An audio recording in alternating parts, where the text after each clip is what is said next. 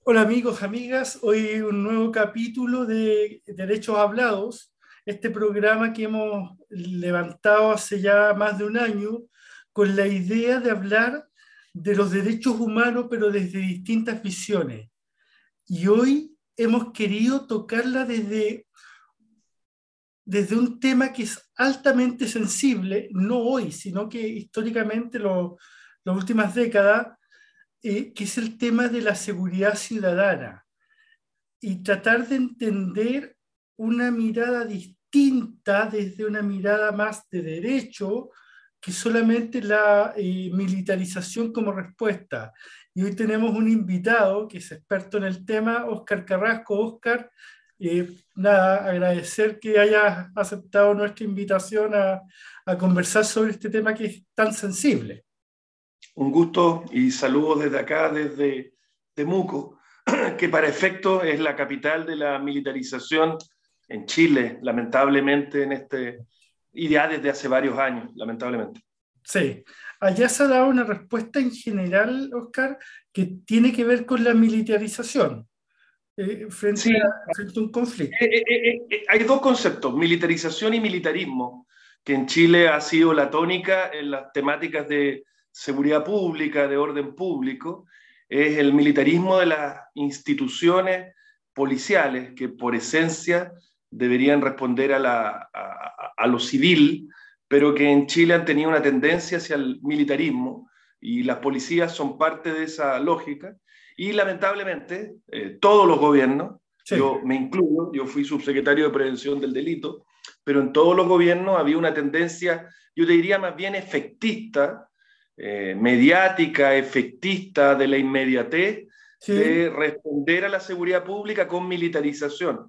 Y hemos estudiado el tema, y en América Latina a lo menos, estamos insertos en América Latina, es una respuesta equivocada, errada, y que generalmente conduce a más escalabilidad de las violencias. ¿Viene a ser la respuesta que están dando en El Salvador también con las pandillas? En general, es una respuesta que se ha extendido en Centroamérica, en El Salvador, en Guatemala, en Colombia, en Venezuela, en México, en Perú, en Chile, etc. Y es una tendencia en la cual se cree que instalando las eh, fuerzas militares en un territorio, la escalabilidad de las violencias se interrumpe o disminuye, y el efecto es justamente el contrario. Yo ahí sigo mucho a un criminólogo eh, eh, escocés, que es David Garland, y que él lo dice textual, y yo lo tengo, e incluso en mi Twitter lo, lo mantengo durante años como un recordatorio permanente y textual. La militarización de la seguridad interna cristaliza la división entre el Estado y los ciudadanos. Y mm. justamente eso es lo que la seguridad interna no debe hacer. Y en Chile, lamentablemente, eh, en mi gobierno, yo voté por Boric y, lo respaldé y trabajé en la última etapa de su programa de seguridad, volvemos a caer en esta mirada de inmediatez, creyendo que la militarización ante un conflicto entre el Estado y un pueblo indígena como el pueblo mapuche va a ser un mecanismo de solución, cuando sabemos que este es un conflicto intercultural y que los, los mecanismos son reivindicatorio, del diálogo, etc. Ahora, también es cierto que este es un conflicto que vivimos en la región de la Araucanía. Eh, no existe la macrozona sur. Este, en el sur de Chile hay una serie de regiones donde este conflicto se expresa eh, más brutalmente, pero también es cierto que este fenómeno de la violencia en este territorio ha pasado de eh, reivindicación, una reivindicación necesaria, real, violencia política como mecanismo, como instrumento, y últimamente, y eso es lo complejo, organizaciones criminales que están utilizando una bandera falsa, por llamarlo así, para eh, cometer ilícitos en ciertas partes del territorio del sur Biobío y del norte de la región de la, de la Araucanía. Es un tema complejo, pero créanme que la militarización no es un instrumento que vaya a detener o interrumpir la escalabilidad de la, de las violencias. Es que, es que, me llama la atención, tú, bueno, tú tocaste el tema ahí eh, sectorial en cuanto a lo geográfico con las demandas del pueblo mapuche, pero eh, ha salido comúnmente en noticias empresarios que se ha descubierto que quemaron los camiones para cobrar seguros, eh, tráfico de madera, o sea, hay un montón de elementos que escapan a las luchas eh, totalmente válidas del pueblo mapuche y que se muestran como si fuesen un todo. Sí, no, sí. Sí, yo, tiendo a pensar que eso es cómodo para el poder también, de mm. tratar de, de, confundir, de mezclar, pero, pero estamos en un problema mayor porque la respuesta ha sido de todos los gobiernos la militarización, más allá de las declaraciones, las acciones que haya que hacer y que están correctas por la vía de hablar, del parlamento, del diálogo, de la interacción, de la tregua, el concepto que le queramos dar y bienvenido sea. Pero la respuesta más inmediata, el dispositivo más mm. inmediato es efectista y tiene que ver con la militarización. Y como tú dices, efectivamente, hay una dimensión de este problema que va por al lado, pero que se está asociando, que es el de las organizaciones criminales y que es un problema que está viviendo Latinoamérica hace rato y que en Chile comenzó a, a, expresarse, a evidenciarse mayormente estos últimos años y que son las economías y los mercados ilegales. Y las economías ilegales en el territorio, en Chile particularmente, se expresan en cuatro o cinco áreas. Uno, drogas, narcotráfico fundamentalmente. Dos, tráfico de armas, no excepto en esta región. Mm. Tres, eh, trata de personas. Y después, cuatro, cinco, vienen los temas de abigeato, madera. Mi pregunta es. ¿Quiénes participan de estas organizaciones criminales? ¿Cuáles son sus jerarquías? ¿Cuáles son sus soldados? ¿Quién es, ¿Cuál es el empresariado? ¿Por qué puerto sale esta madera? ¿Quién vende esta madera? está lleno de preguntas para poder dilucidar, espero yo, en un corto tiempo, con respecto a esta economía y mercado ilegal que se ha extendido mucho en los últimos años en esta zona, que es el, robo de la madera. Hay varias más y la estamos sufriendo en todo Chile. Oscar, eh, yo quiero, por, la visión del programa que nosotros planteamos, quiero llevarte a, caminos de, a, que hablemos de caminos de solución. Entiendo que la, mirada que tú estás trabajando tiene que ver con propuestas de trabajo comunitario más que el tema de la, de la militarización. Si nos puedes comentar un poco el concepto.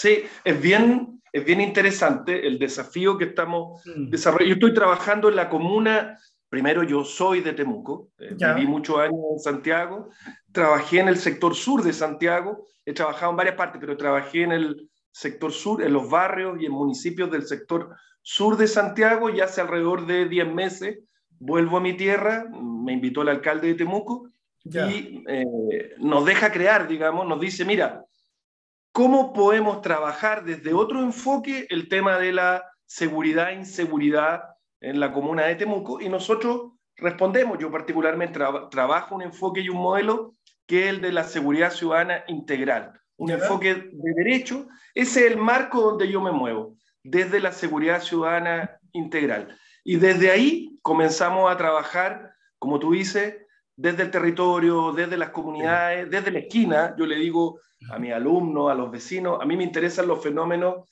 que sean en la esquina, en el paradero, en la esquina del barrio, en la junta de vecinos, entre los vecinos, cómo podemos atender mediante eh, justicia restaurativa, la mediación, la resolución de conflictos en el barrio. Por ejemplo, un tema que acá fue muy duro durante muchos años es el tema del comercio ilegal denominado comercio ilegal, comercio ambulante en la vía pública, que ahora fue puesto de moda en el último tiempo por intervenciones allá en Santiago, en Estación Central, etc. Pero Exactamente, pero es un fenómeno que nosotros conocemos hace mucho tiempo y que ha involucrado de todo. ¿ah? Es polisémico, no tiene una sola interpretación, es polisémico. Y nosotros acá, administraciones anteriores de derecha en Temuco, eh, intervinieron el sector centro de la comuna de Temuco, donde hay una fuerte presencia del comercio intercultural mapuche, la ñaña. Las mujeres mapuche, ustedes los que conocen o vengan a Temuco, saben que en el centro de Temuco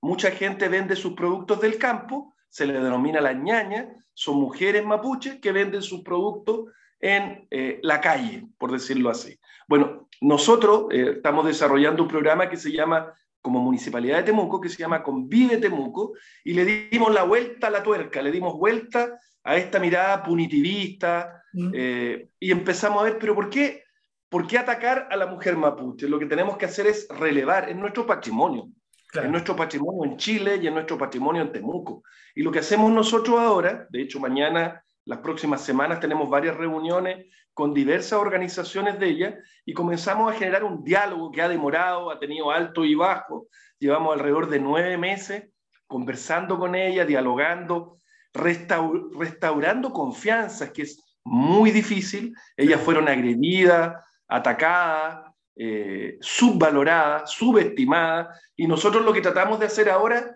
lentamente, es volver a generar unas confianzas con ella.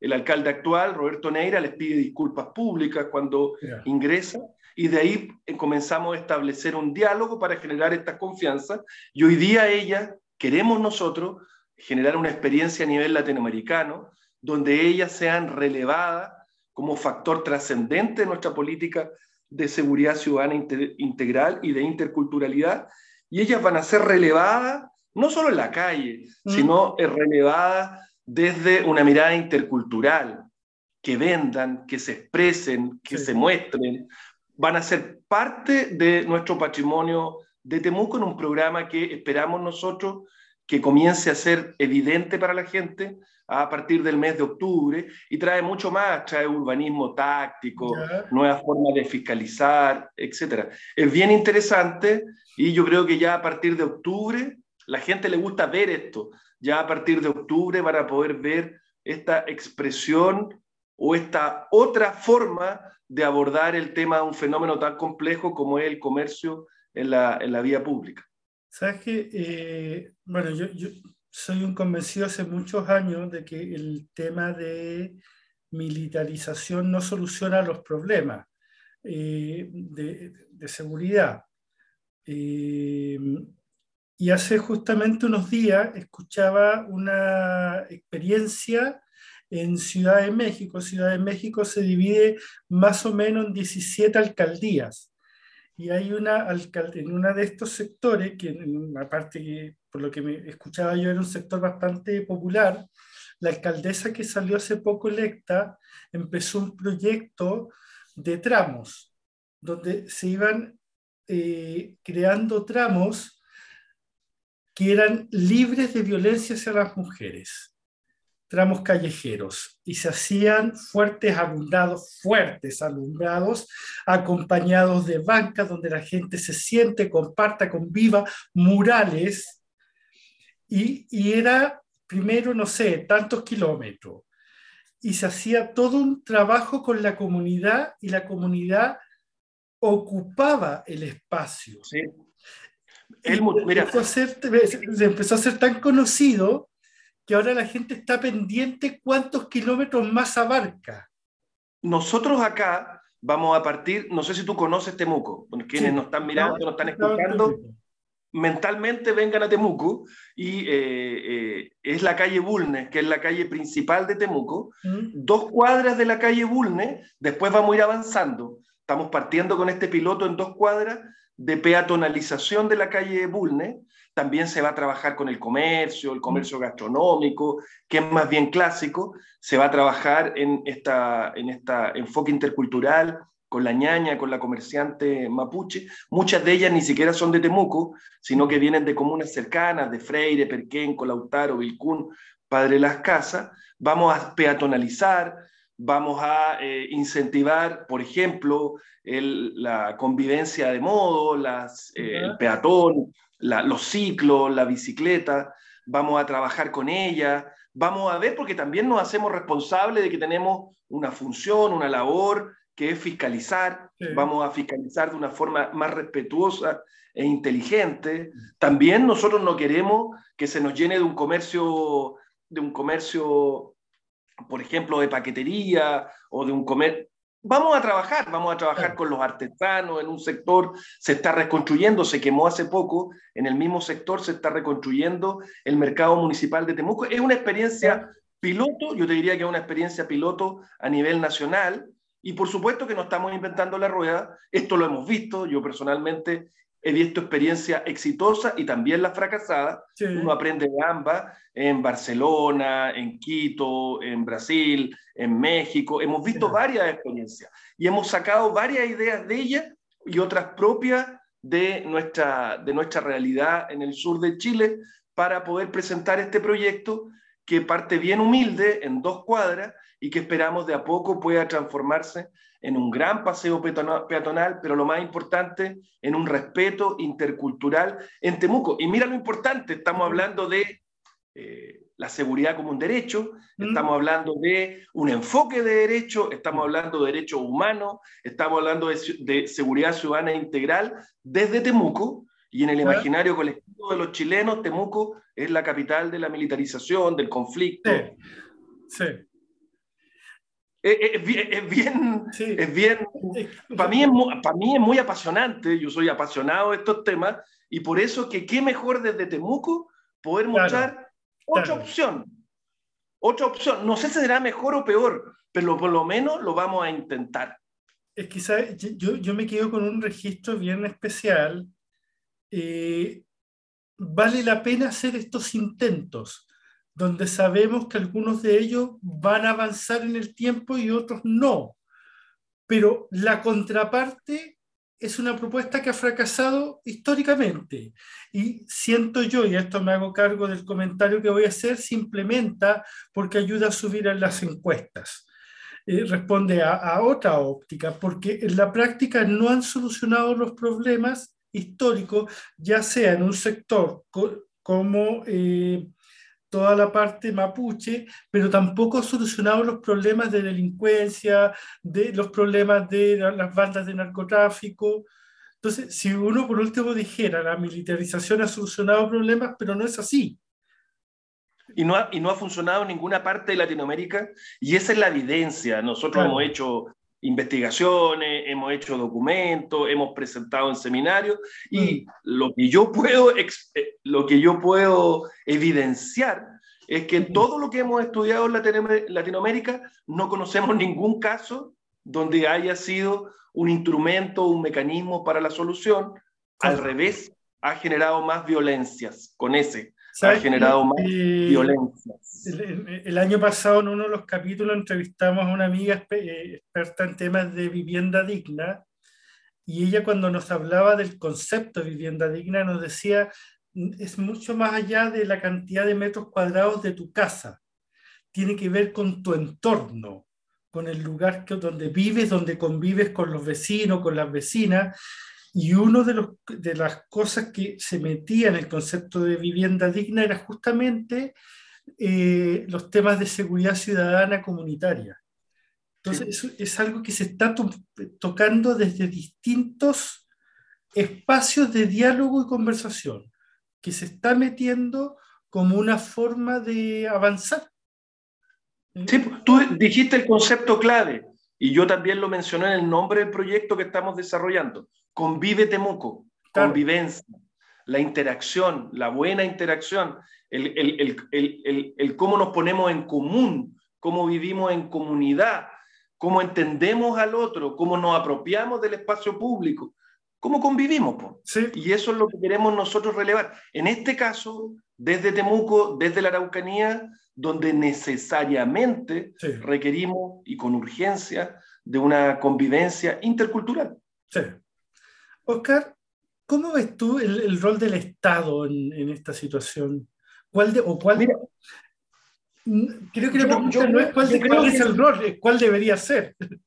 yo creo que si hay un sector, y me hago responsable de lo que digo, donde no deberíamos tener dudas del rol del Estado, es en seguridad. Si, eh, incluso transversalmente, incluso hasta la gente de derecha te pide mm. más Estado en temas de seguridad, bien o mal pide más policía, bien o mal, algunos creen que aumentando la dotación de carabineros esto va a cambiar, sabemos que no, mm. bien o mal, etcétera, pero donde yo creo que hay un acuerdo transversal de que eh, se requiere un mayor rol del Estado es en seguridad, ya sea seguridad pública, el viejo orden público, sea seguridad ciudadana, sea seguridad comunitaria, sea seguridad humana. Lo que está pidiendo, lo que pedimos todos, es un mayor rol del Estado. ¿Y qué pasó en los últimos años?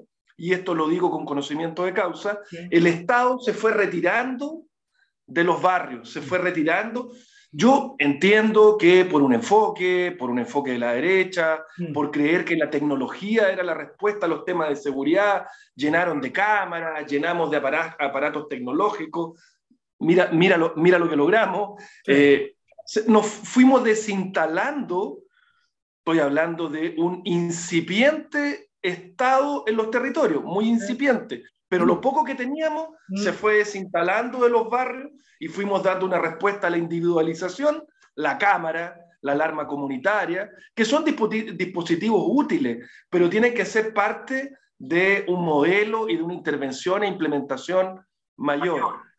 Y empezó a hacer la respuesta, mira, si instalamos 200 cámaras en la comuna tanto, vamos a resolver no sé qué cosa. Si hacemos tal cosa con esta... Y sabemos que ese no es el camino.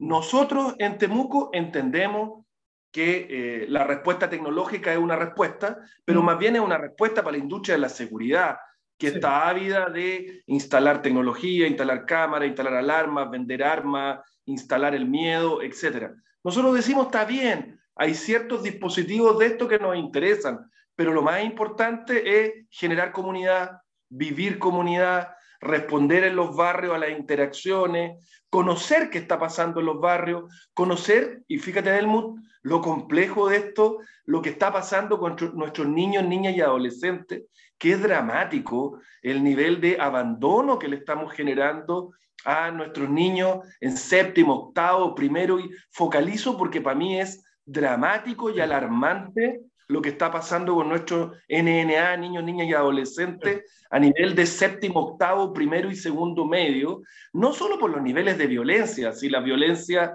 son una consecuencia de, sino además por el abandono en que se encuentran los niños. Y eh, eh, es bien complejo lo que nos va a suceder a nivel de interacciones de juventud y niños, no solo los colegios, sino a todo nivel. Eh, es dramático y espero que el Estado cumpla un rol mayor de intervenir a nivel de los colegios y a nivel de otras instancias que trabajan con niños, niñas y adolescentes, y a, nivel de la familia también. Sí, hay, hay un concepto que tú hablaste al principio que a mí me encantó, que es eso de la esquina, eh, que tiene que ver, siento yo, con recuperar las relaciones. O sea, vivimos hoy en día en ciudades que están absolutamente fragmentadas, donde eh, se ha perdido ese sentido comunitario, el sentido de, el sentido de vecindad. Eh, yo me vine, elegí el barrio donde vivo en Santiago y lo elegí justamente por eso, porque sentí que era uno de los lugares en Santiago donde aún de alguna forma se vivía un cierto sentido de vecindad, del vecino. Eh, por eso me vine a vivir donde vivo. sí pero creo que había un sistema de fragmentación y ahí un poquito quería ya, como para ir cerrando, preguntarte con respecto a la fragmentación en la ciudad, esta separación de los barrios. Eh, es como, bueno, tú conoces muy bien Santiago, eh, ir a Las Condes, ir a cualquier barrio alto eh, y, ver esas preciosuras de calles, árboles, zonas verdes y bajar al resto del Chile y sentir la separación social, la fragmentación. Y sí. eso. No, eh, eso también lo vivimos en Temuco, entre el sector poniente, los sectores ribereños del río Cautín, mm. los barrios, acá le llaman macrosectores. Hay macrosectores muy vulnerables donde hay menos vegetación, donde hay menos árboles, hay menos espacios comunitarios. Ahí es muy importante el rol del Estado y es muy importante acá el rol de los municipios. La primera interacción, el primer cara a cara se da en la junta de vecinos, se da entre vecinos y después se da con el municipio. Por eso a mí me fascina el trabajo a nivel de lo local, porque uno tiene una interacción rápida, inmediata y va a responder, o por lo menos trata de responder a las demandas de los vecinos de forma directa, casi sin intermediario. ¿Qué estamos trabajando acá en Temuco? para romper esa fragmentación y ese individualismo. En definitiva, tiene que ver con el individualismo y con un modelo que se nos ha impuesto. Y, eh, por ejemplo, nosotros, muy humilde nuevamente, dijimos, retomemos, en el caso de Temuco, la mediación comunitaria. Y partimos generando con muy pocos recursos, ahora recién hace tres o cuatro meses, le pusimos un nombre, Oficina de Protección Ciudadana, que es un nombre rimbombante, porque queremos proteger a los ciudadanos en grande. Y incorporamos atención a víctimas, que ya se venía haciendo, incorporamos orientación de abogado, orientación, pero incorporamos un componente que partió muy chiquitito, que volvimos a la mediación comunitaria. Y los vecinos, a la demanda inmensa, lanzamos el programa hace tres meses, cuatro meses, y estas últimas semanas ha sido inmensa, yo creo que va solo crecimiento en mediación, y los vecinos, muchos de ellos, comenzaron a conversar y algunos incluso la mediación, ni siquiera llegan al proceso de mediación, sino que dicen, bueno, que nunca conversamos, nunca nos pusimos de acuerdo, y antes de llegar al proceso de mediación estamos resolviendo muchos problemas del barrio, justamente hoy día de vecindad, de convivencia. Hoy día, como jefe de, de, de, la Dirección de Seguridad Ciudadana, tuve una conversación con el, uno de los encargados del programa, que es abogado, los abogados tienen poco trabajo en mediación, tienen poco trabajo comunitario. Él está fascinado, le encantó y me dice, pero hemos resuelto o vamos en vías de solución, o don Oscar, por último, estamos poniendo en común, estamos poniendo en común a vecinos que no se hablaban por un árbol, o a vecinos que no se hablaban porque la canaleta, mira el problema, acá está lloviendo a cántaro acá afuera ahora, y hay muchos lugares donde la canaleta del agua cae a la propiedad del vecino. Y pequeñas intervenciones, o donde un árbol, la mitad de la ramaje del árbol, pasa a la propiedad vecina y le causa problemas, o por problemas con sus mascotas, o por problemas con la basura, o otro de los temas que las mascotas, problemas con las basuras, eh, los microbasurales, etc. Eh, los más ciúticos le, le dicen incivilidades, pero más allá de esto, estos problemas de convivencia barrial cuando uno los trabaja, media, genera diálogo y resolución de conflictos, uno avanza mucho en la interrupción de la escalabilidad de las violencias que estamos viviendo como país. Y eh, nosotros estamos en esa dimensión trabajando fuerte acá en Temuco, en mediación, en diálogo, en colocarnos de acuerdo, en generar comunidad en los barrios. Sabemos que es lento, no vivimos de un romanticismo, esto no viene de algo romántico ni hippie, mm. sino que esto viene de una expresión bottom-up, de abajo hacia arriba, desde el territorio, desde los barrios, y por lo menos acá creemos que eh, no, lentamente, de a poco, puede ir dándonos resultados. Bien, Oscar. Oscar, te quiero agradecer, en verdad. Es súper fácil caer acá en un discurso militarista es, eh, y, plantear desde ahí las soluciones. Eh, yo en verdad creo en estos conceptos comunitarios, por eso que eh, era la intención nuestra de, de, invitar a alguien que nos que propusiera en Chile una mirada distinta eh, y una mirada desde el, lo que es para nosotros el gran cambio cultural hoy en día, que es la el posicionamiento de los derechos humanos como una forma de vida, no solamente como un ideal lejano hacia futuro, sino como una forma de ir viviendo los distintos ámbitos sociales. Y, por eso quiero darte las gracias.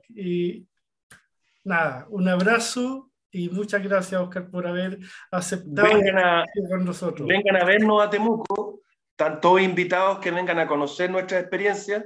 Imagínense, la Dirección de Seguridad Ciudadana, nosotros tenemos los programas de identidad de género, ahora vamos con una oficina para atender la diversidad sexogenérica, estamos trabajando en mediación, estamos haciendo hartas cosas, pero lo más importante es que queremos hacer comunidad. Así que bienvenidos a Temuco y hay harto más que poder observar y poder vernos acá en la capital. Le vamos a decir a idea que se pegue una vuelta desde Buenos Aires para acá y te vamos a ver. Bienvenido. Gracias, Oscar. Chao.